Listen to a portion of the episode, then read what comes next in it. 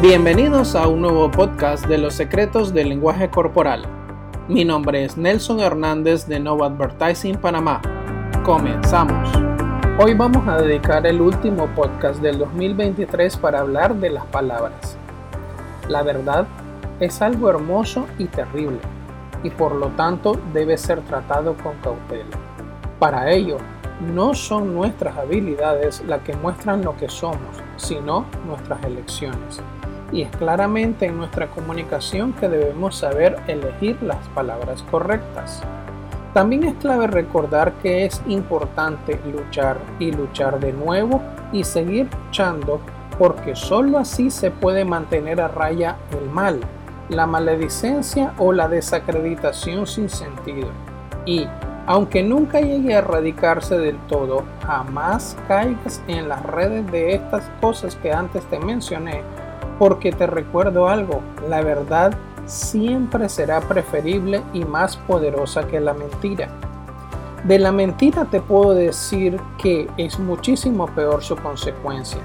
Y existen miles de casos en el mundo que lo confirman sin importar la profesión a la que te dediques. Y ten en cuenta algo, las palabras son, en mi no tan humilde opinión, nuestra más inagotable fuente de magia capaces de infligir daño o de remediarlo.